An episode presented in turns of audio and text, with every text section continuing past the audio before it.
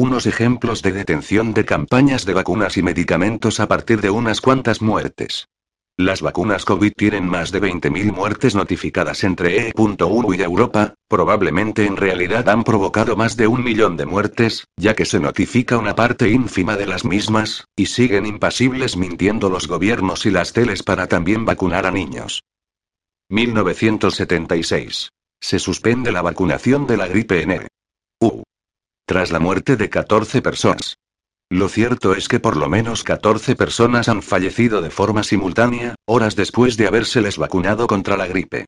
Y no parece caber duda de la relación causa-efecto, ya que los tres, en el estado de Pensilvania, murieron poco después de la vacunación y a consecuencia de ataques cardíacos. La alarma ha cundido en los Estados Unidos. La vacunación masiva proyectada por el presidente Ford ha sido suspendida. La epidemia, de producirse, tiene el camino libre. 2011. Japón suspende uso de vacunas Pfizer por cuatro muertes. El Ministerio de Salud japonés detuvo el uso de vacunas contra la meningitis y la neumonía de Pfizer y Sanofi Aventis, tras la muerte de cuatro niños. Los infantes murieron poco después de haber sido vacunadas y mientras no se sepa si las muertes están vinculadas con las vacunas, el uso de Prevenar, de Pfizer y de Activ, de Sanofi, estará suspendido, dijo el ministerio en un comunicado. 2012. Portugal inmoviliza vacunas de rotavirus y neumonía tras la muerte de un bebé. Es la misma vacuna de arriba. Hay que ver qué irresponsables, estos portugueses, con la de vidas que salvan las vacunas, y parar la vacunación por un solo bebé. 2013. La Agencia Europea del Medicamento suspende la comercialización del medicamento Yolastan, que había dado lugar a 11 notificaciones de fallecimiento desde los años 70 en Francia, dentro de 650 notificaciones de carácter grave y 1.600 efectos adversos. Hay que buscar en la página la sección Yolastan. 2013. China. Se suspende la vacunación por 8 muertes por la vacuna de la hepatitis B. 2018. Filipinas. Vacuna contra el dengue retirada por posible vinculación con muerte de 14 niños. Se descubrió que tres casos tenían una asociación causal. Murieron de dengue a pesar de que les dieron dembaxia. Dos de ellos pueden haber muerto debido a una falla en la vacuna. Estos hallazgos refuerzan la decisión del Departamento de Salud de detener la vacuna. Ha fallado en algunos niños. Dengvaxia no está lista para la vacunación masiva y necesitaríamos de 3 a 5 años más para observar y controlar si hubiera otras reacciones adversas de la vacuna. En este artículo se cuentan otros casos de daños por las vacunas. Los principales accionistas de Robi, fabricantes en España de la vacuna de Moderna, venden una parte de su participación en la empresa, cuya cotización está en máximos históricos gracias a la pandemia. Robbie es el principal fabricante de la vacuna moderna contra el coronavirus fuera de Estados Unidos. La empresa fabrica en Granada el principio activo de ARM de Moderna, materia prima que sirve para 100 millones de dosis. Es una de las pocas empresas del mundo que pueden realizar el ciclo completo de la vacuna. La familia López Belmonte, principales accionistas de Robbie, vende aproximadamente un 3% del capital social del laboratorio. La operación llega en un momento en el que las acciones de la empresa cotizan en máximos históricos gracias al acuerdo de fabricación de la vacuna de Moderna. Los López Belmonte controlan actualmente el 63,1% del capital del laboratorio a través de Norbel Inversiones. La familia pone a la venta en concreto 1.682.069 acciones, en una operación que prevé cerrarse este jueves.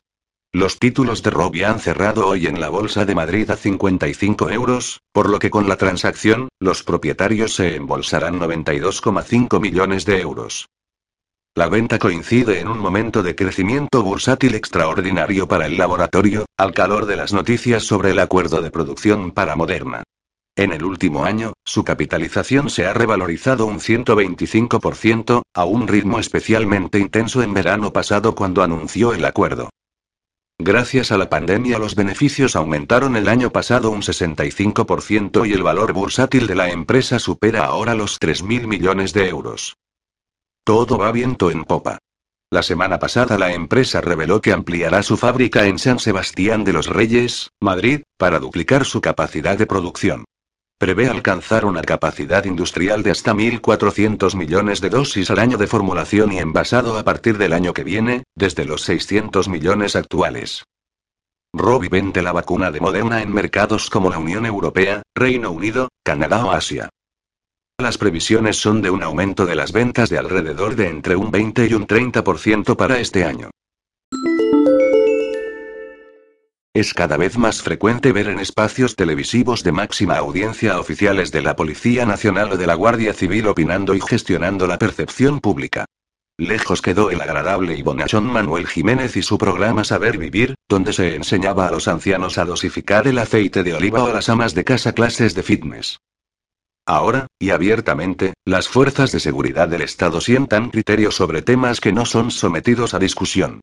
A los CDRS hay que darle espaldo y tente tieso, el narcotráfico en la línea solamente se puede resolver a tiros y los agentes de la policía son los mejores defensores de los derechos ciudadanos. Al igual que en el franquismo, la revista El Caso fue la portavoz de los éxitos policiales, con célebres personajes como Margarita Landi, que jugaba el doble papel de periodista policía de manera encubierta, en la actualidad la presencia de uniformados en los programas de televisión hablando abiertamente de lo que es bueno y lo que no está plenamente normalizado. La colaboración entre policía y medios de comunicación ha dejado de ser algo escandaloso, y medios enormemente influyentes como El País o El Confidencial publican asépticamente la desinformación oficial que luego es considerada como una realidad incontestable por los expertos de las tertulias. Y este esquema se reproduce todavía con más intensidad en los medios de comunicación locales y de provincias. Para muestra de ello, la Fundación Policía Española, que depende de la Dirección General de la Policía, otorga anualmente los premios al periodismo, donde el Ministerio del Interior retribuye a diferentes profesionales sus coberturas de los éxitos policiales. También la Guardia Civil hace lo mismo a través de su Dirección General. Los medios de comunicación ahora emplean abiertamente a veteranos policiales como José María Benito, eterno portavoz de la Unión Federal de Policía, que aparece casi diariamente en Telemadrid o 4 Televisión, o el propio Gabinete de Comunicación de la Guardia Civil, con el capitán José Alcaraz al frente, quien dirige un equipo de influencia volcado en el asesoramiento a las productoras que realizan películas, series y programas de televisión en las que la Guardia Civil tiene algún protagonismo. Otra forma de influencia son premios como el que recibió Ana Rosa Quintana hace pocos años, entregado por la propia Policía Nacional, consistente en la Cruz Blanca al mérito policial por la confianza en el cuerpo en su análisis de los hechos. La sociedad española ha aceptado que el mejor experto en derechos humanos es un policía, que el mejor experto en inmigración es un guardia civil, y que quien mejor puede hablar de los delitos asociados a la pobreza, la ocupación de viviendas, por ejemplo, es alguien que lleva pistola. En cambio, para los grandes delitos, mejor consultar a los economistas. La apoteosis de la hipocondría. Actúa como si lo tuvieras. Aplíquese también al Zika, al dengue, al SIDA, a la lepra, a la peste bubónica, a la tuberculosis, a la malaria, al ébola, a la cardiopatía isquémica, al EPOC, al cáncer, a la diabetes y sobre todo a la enfermedad más combatida en estos tiempos. La inteligencia, de la que el número de asíntoma Ticos crece exponencialmente, hasta el punto de que algunos ya empezamos a temer su completa erradicación.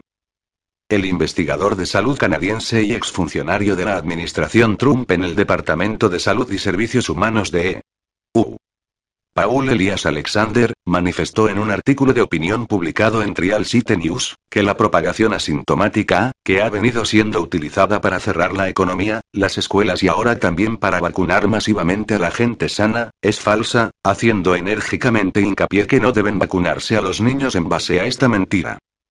El exfuncionario dijo que cree firmemente que la propagación asintomática fue falsa desde el principio y se utilizó para apuntalar los confinamientos, pero que no tenía y todavía hoy no tiene base. Además subrayó que el tema de la propagación asintomática significó un aspecto muy significativo en las tomas de decisiones en la política pandémica a seguir, por lo que no podía basarse en posibilidades o suposiciones.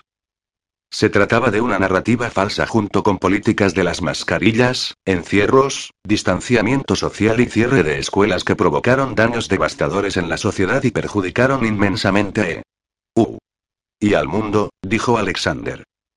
Para el exfuncionario, las autoridades de salud que asesoraron en su momento a Trump y aún hoy siguen realizando esa función para la administración Biden, particularmente señaló Anthony Fauci, hicieron de la propagación asintomática la piedra angular de los bloqueos sociales, y lo hicieron sin una base creíble. señalando además que aún hoy, no hay evidencia verificable de que las personas hayan desarrollado COVID-19 en base a la propagación asintomática. Paul Alexander expuso también en su análisis las contradicciones que mostraron quienes llevaban adelante la responsabilidad de asesorar al Estado para las tomas de decisiones. Respecto a esto citó las siguientes declaraciones del propio Fauci. Históricamente, la gente tiene que darse cuenta de que, aunque haya alguna transmisión asintomática, en toda la historia de los virus respiratorios de cualquier tipo, la transmisión asintomática nunca ha sido el motor de los brotes. El impulsor de los brotes es siempre una persona asintomática. Aunque haya una persona asintomática excepcional que pueda transmitir, una epidemia no está impulsada por portadores asintomáticos. Más tarde Fauci, sin evidencia científica, cambió la narrativa. Respecto de por qué los casos asintomáticos no son los principales impulsores de las epidemias, Alexander explicó que en individuos asintomáticos, la carga viral es típicamente muy baja y el periodo infeccioso también es de corta duración y que aunque pueden exhalar partículas de virus, que otra persona puede encontrar, la probabilidad general de transmitir la enfermedad a otras personas es insignificante. Además señaló, que igualmente engañosa fue la premisa de que todas las infecciones llevarían a una enfermedad grave y muerte potencial, y dijo que esto no solo era una mentira, sino que ha llevado a decenas de adolescentes y jóvenes a temer por sus vidas.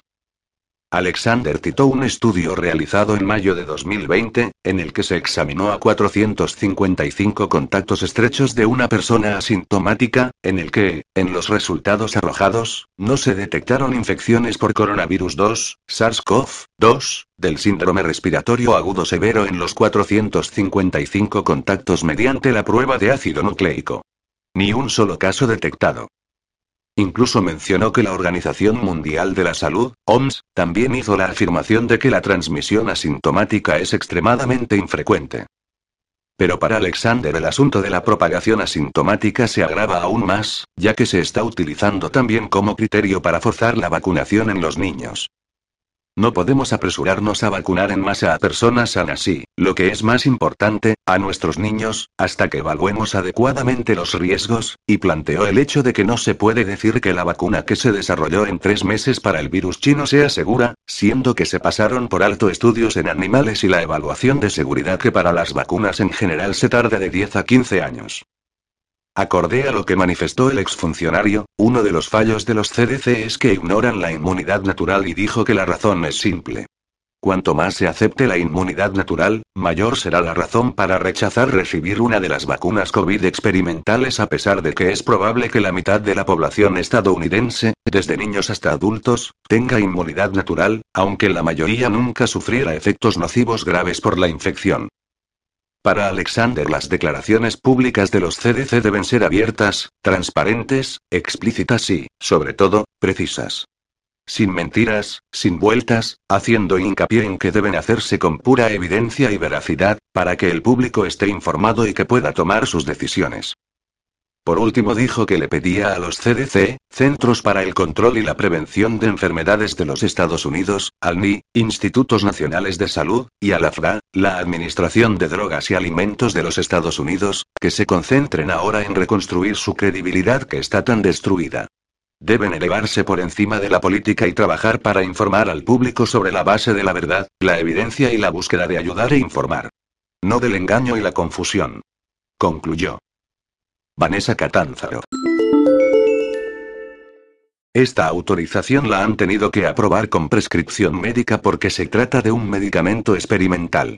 Sin embargo, después de que han puesto millones de dosis, parece que ningún médico la ha recetado nunca. Estas son las fichas de estas vacunas, que se pueden encontrar en el sitio web de la Agencia Española de Medicamentos y Productos Sanitarios. Las asociaciones Liberum, Units per la Veritat, Guadalajara Despierta, Espabila, Asociación Red Humana, Asociación Vicitsa han enviado a los colegios de médicos un documento razonado en el que denuncian esta ilegalidad consentida y solicitan que adopte todas las medidas necesarias para dar efectivo cumplimiento a lo establecido en la legislación o en su caso, las necesarias para revocar el ensayo clínico por no darse las condiciones para su desarrollo. Una solicitud de la Freedom of Information Act, FOIA, ha desvelado más de 3.000 correos electrónicos implicando a un responsable de la salud pública caído en desgracia, el doctor Anthony Fauci. Los correos electrónicos se remontan a los primeros días de COVID-19.